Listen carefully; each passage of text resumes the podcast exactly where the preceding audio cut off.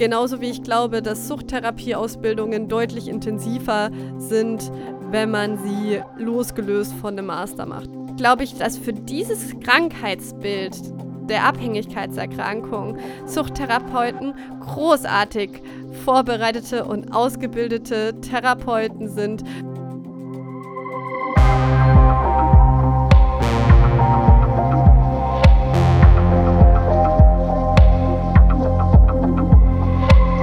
Psychoaktiv. Euer Drogen- und Alkohol-Podcast mit Stefanie Bötsch. Zieht's euch rein.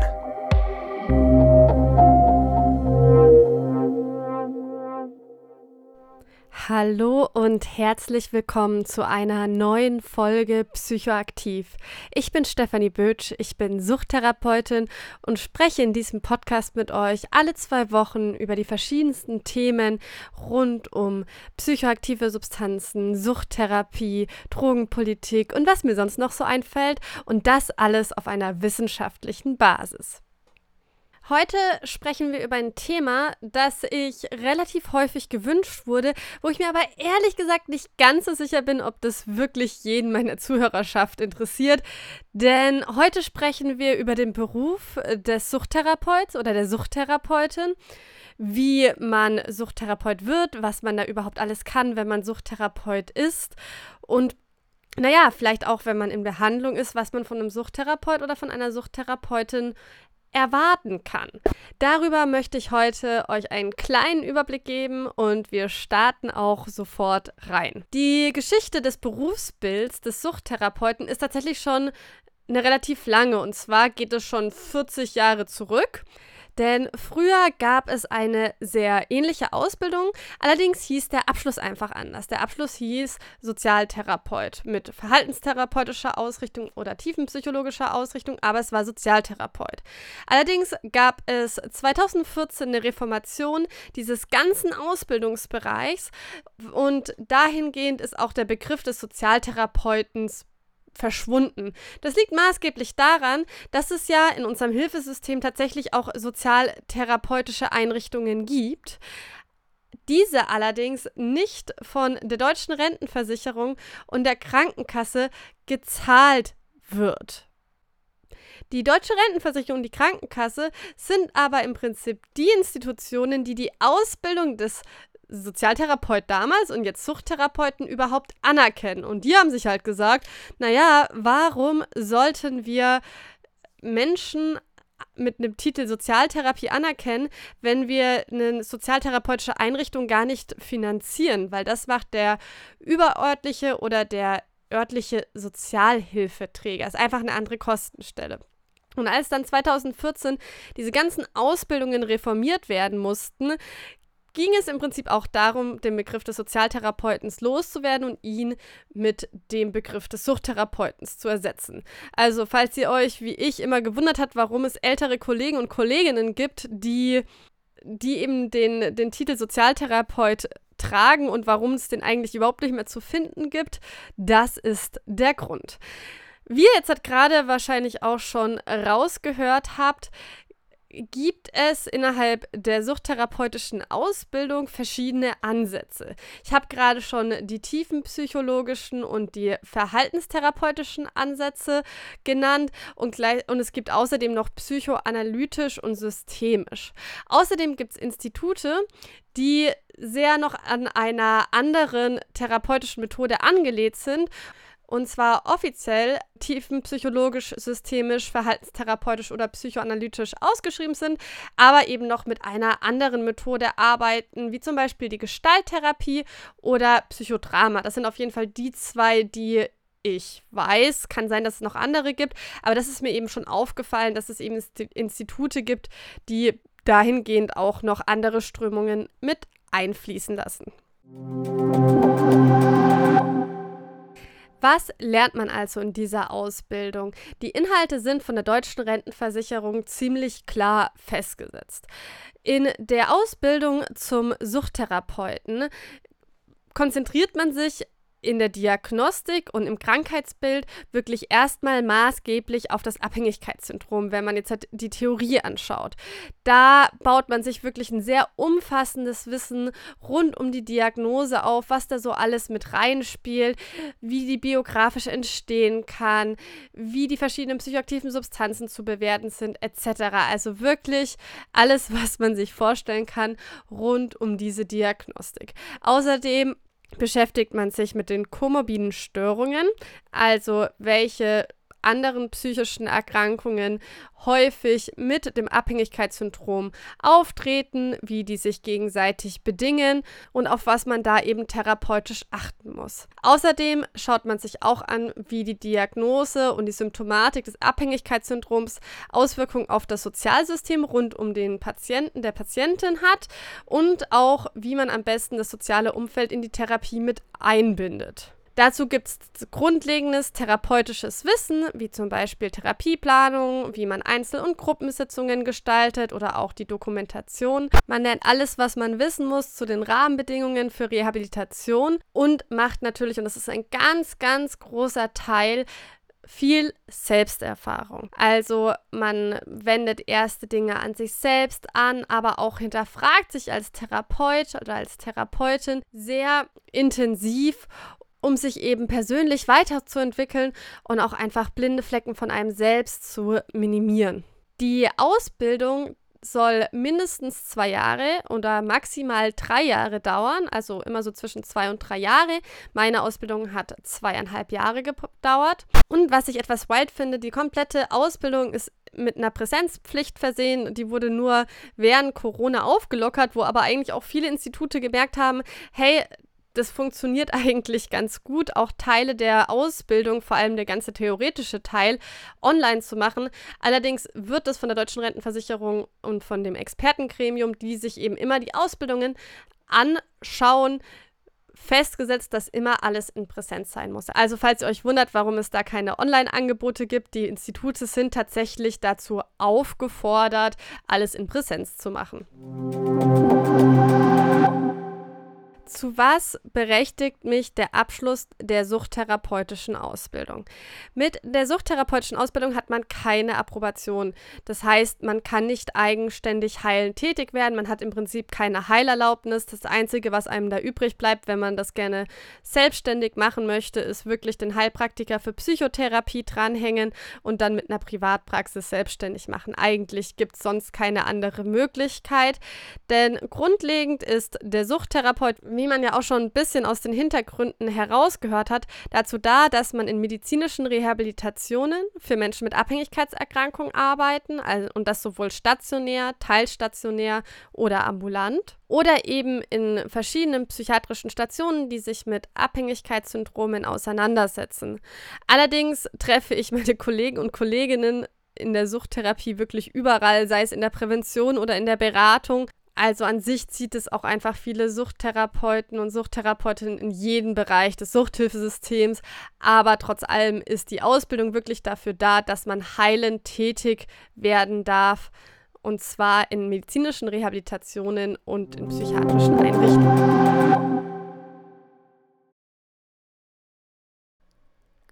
Wenn man dann seine Suchttherapeuten-Abschlussprüfung nach zwei bis drei Jahren erfolgreich bestanden hat, dann darf man heilend tätig werden. Das ist im Rahmen der sozialen Arbeit auch der einzig offizielle Beruf, wo man wirklich so heilend tätig werden kann. Es gibt auch noch andere Bereiche, da kenne ich mich auch nicht ganz so gut aus, aber so richtig offiziell, dass die deutsche Rentenversicherung die Krankenkasse dich als Heilberuf ausrufen sozusagen, das ist eben der Suchttherapeut. Man hat aber keine Approbation, das heißt, man darf nicht selbstständig tätig werden in dem Sinne, aber man darf innerhalb des Hilfesystems heilend tätig werden. Bei der Suchttherapeutenausbildung ist es so, dass man mit dem Abschluss immer maßgeblich das Abhängigkeitssyndrom behandelt. Aber ich habe ja auch schon ein bisschen bei den Inhalten erwähnt, dass man komorbide Störungen lernt und diese dementsprechend auch mit behandeln darf. Allerdings dürfen wir andere Erkrankungen nicht diagnostizieren. So, und welche Voraussetzungen muss man mitbringen, um Suchttherapeut werden zu können? Erstmal muss man schauen, ob man die Voraussetzungen erfüllt. Der notwendige Abschluss für die Ausbildung ist entweder ein Master in Psychologie oder ein Diplom in der Psychologie oder jetzt halt auch nach dem neuen System ein Master in Psychotherapie. Es kann sein Bachelor in sozialer Arbeit mit der staatlichen Anerkennung oder ein Diplom in der sozialen Arbeit oder man kann die Approbation in Medizin haben. Wie das genau zustande gekommen ist, weil sich vielleicht manche jetzt halt wundern, warum man auf der einen Seite einen Master in Psychologie braucht, aber nur in Anführungszeichen Bachelor in sozialer Arbeit, das liegt tatsächlich an der Umstellung des Bologna-Prozesses. Und da wurde halt geschaut, weil früher war halt eben Diplom die Voraussetzung, was denn das Äquivalent zum Diplom ist. Und in der sozialen Arbeit war es halt die soziale Arbeit, also der Bachelor plus die staatliche Anerkennung. Außerdem, neben diesen Abschlüssen braucht man zwölf Monate Arbeitserfahrung im Suchtbereich. Es wird ein Aufnahmegespräch geführt, um eine Eignung zu prüfen. Und man braucht eine Stelle, eine Arbeitsstelle, in der man 50 Prozent in einer ambulanten, stationären oder teilstationären Rehabilitation arbeitet. Bei mir war das damals noch so, dass man auch 200 Stunden in der Reha machen konnte und sonst zum Beispiel, wie ich das gemacht habe, in der Drogenberatung arbeiten. Ich bin mir nicht so ganz sicher, ob das immer noch so zählt. Ich habe neulich von einer Followerin gehört, die das wirklich auch so macht und bei der es immer noch so ist. Mein letzter Stand war eigentlich, dass das nicht mehr erlaubt war und dass das eine Sonderregelung war für diese Übergangszeit. Denn dass man jetzt pflichtmäßig 50 Prozent in einer Reha arbeiten muss, ist sehr neu eingeführt. Das wurde eingeführt, als ich die Ausbildung gemacht habe und ich bin letztes Jahr fertig geworden. Es gibt als kleine Besonderheit auch so eine Kombination, dass man die Suchttherapeutenausbildung integriert in einen Master machen kann. Das heißt, dass man mit der Suchttherapeutenausbildung eben dann ECTS, also Credit Points für den Master sammelt. Das gibt es einmal in Köln, das ist ein Master of Science und in Frankfurt als Master of Arts. Und am Ende geht man eben raus mit einem doppelten Abschluss. Man hat auf der einen Seite den Suchttherapie-Abschluss und auf der anderen Seite, wenn man eine Masterarbeit abgibt, hat man eben auch noch den Masterabschluss. So viel erstmal kurz und knackig zu meiner Ausbildung bzw. zur Ausbildung zum Suchttherapeuten im Allgemeinen. Ich glaube, super viele können sich gar nicht vorstellen, was dieses Berufsfeld alles bedeutet. Und auch wenn es vielleicht für manche ein bisschen trocken oder nicht wichtig war, fand ich es einfach gut, auch mal in meinem Podcast darzustellen. Möchte aber vielleicht am Ende dieser Podcast-Folge noch so ein paar Meinungen und Gedanken und Probleme mit dieser Ausbildung teilen. Also vielleicht erstmal zu meiner persönlichen Erfahrung mit dem Doppelabschluss Master und Suchttherapie. Ha, ich werde oft gefragt, ob ich das empfehlen kann. Und tatsächlich finde ich es eine super schwere Frage, weil auf der einen Seite sage ich, nee, ich würde es nicht mehr so machen. Ich würde lieber die Ausbildung und den Master getrennt machen. Und zwar, ja, ich würde es einfach bei einer anderen Ausbildungsstelle gerne machen und gleichzeitig mich eine Zeit lang nur auf diese Ausbildung konzentrieren und dann getrennt davon vom Master. Auf der anderen Seite finde ich bis heute diese extreme Zeitersparnis, die einem damit einhergeht, extrem sexy. Und weiß nicht, ob ich es wirklich anders machen würde mit dem Wissen von jetzt, weil ich natürlich das super cool fand, dass ich das so kompakt bekomme. Allerdings habe ich schon das Gefühl, dass sowohl ein Niveau, das man nach einem normalen Master bekommt, nicht ganz erreicht wurde. Genauso wie ich glaube, dass Suchttherapieausbildungen deutlich intensiver sind, wenn man sie losgelöst von dem Master macht. Also das ist meine ganz persönliche Meinung. Eine andere Sache, die ich jetzt auch schon öfter gehört habe, wo ich vielleicht auch noch mal kurz ein paar Sätze zu ja dazu dalassen möchte, ist, dass ich schon öfters mitbekommen habe, was ich total schade finde, dass Suchttherapeuten so als minderwertige Therapeuten angesehen werden. Und ich kann das schon verstehen unter dem Aspekt natürlich, dass die Psychotherapeutin-Ausbildung viel größer und intensiver ist und man geht auch mit einer Approbation raus, keine Frage. Und auch äh, dieses Wissen zu den einzelnen psychischen Erkrankungen viel größer ist nach einer Psychotherapieausbildung. Aber wenn man sich jetzt halt mal anschaut, dass sich in der Ausbildung zum Suchttherapeuten über drei Jahre so intensiv mit dem Abhängigkeitssyndrom und wie das mit anderen Erkrankungen zusammenhängt, auseinandergesetzt wird, glaube ich, dass für dieses Krankheitsbild der Abhängigkeitserkrankung Suchttherapeuten großartig vorbereitete und ausgebildete Therapeuten sind für diese Sachlage. Und das möchte ich an dem Punkt betonen. Ja, einfach, einfach mal eine Lanze brechen für meine Berufsgruppe. Weil die sind, und das ist vielleicht auch gleich mein nächster Punkt, Suchttherapeuten sind so eine super unsichtbare Berufsgruppe. Wir haben keine Lobby, so gefühlt keine Lobby. Ich habe sie auf jeden Fall noch nicht gefunden. Und, und wir fallen so voll durchs Radar. Mir fällt das zum Beispiel auf, ich wollte mich, ich weiß noch gar nicht, ich habe noch gar keine Rückmeldung bekommen, aber ich wollte mich auf eine ADHS-Fortbildung äh, die kostenlos war. Es waren zwei Abendvorträge. Wollte ich mich gerne anmelden. Und es ist halt für Psychotherapeuten in Ausbildung und Psychotherapeuten. Und ADHS ist ja was, was super häufig in Verbindung mit Substanzgebrauchsstörungen einhergeht. Das heißt, ich möchte natürlich auch gerne mich dahingehend mehr fortbilden. Und jetzt bin ich mal gespannt, wirklich, ob die mich annehmen, weil so aus meiner Erfahrung werde ich eher nicht angenommen, weil die mit Suchttherapie nicht, nicht so viel anfangen können oder das nicht einordnen können. Aber es ist halt einfach Fakt, dass wir in den Psychiatrien und Rehas einen sehr ähnlichen Job machen wie Psychotherapeuten, das mitbehandeln sollen und dann möchte ich gerne auch Zugriff auf dieses Wissen haben und finde es total schade, dass wir da immer so ein bisschen aussortiert werden. Das gleiche gilt für verschiedene Curriculas, ähm, zum Beispiel zum Thema Trauma oder was auch immer, weil Suchttherapeuten meiner Meinung nach da durchaus von ihrer Ausbildung befähigt sind, bei diesen Ausbildungen mitzukommen und da super viel für sich zu gewinnen und vor allem viel für die Patienten und Patientinnen mitzunehmen und weitergeben zu können, werden aber halt aufgrund ihres Abschlusses dafür oft nicht zugelassen. Und ich finde eigentlich, dass wenn Fortbildungen für Psychotherapeuten in Ausbildung offen sind, die eigentlich auch für Suchttherapeuten offen sein sollen. Eig also sollte auf jeden Fall mehr in die Diskussion rücken, meiner, meiner Meinung nach.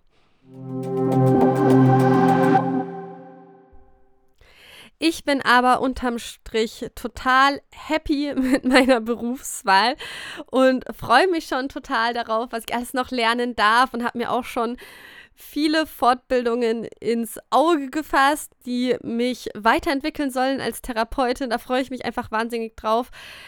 Ja, für mich gibt es bald ziemlich berufliche Veränderungen. Da werde ich sicher nochmal zu einem anderen Punkt ein bisschen mehr drüber reden.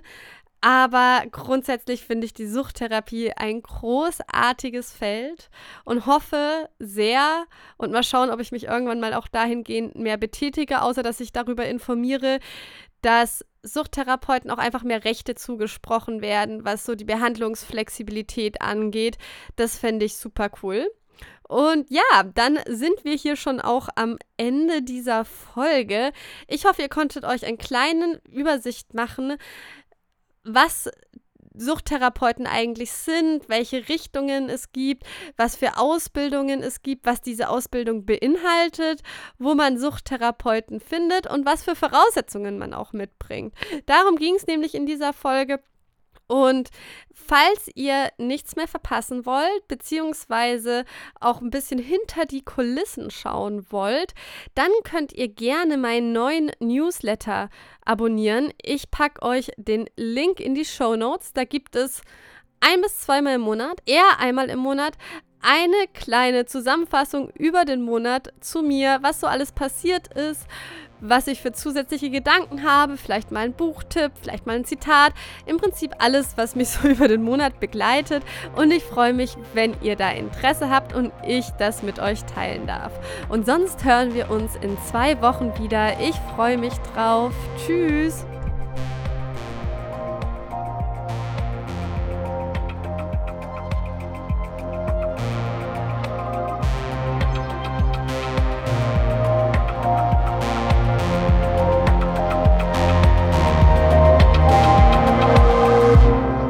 Das war Psychoaktiv, euer Drogen- und Alkohol-Podcast mit Stefanie Bötsch.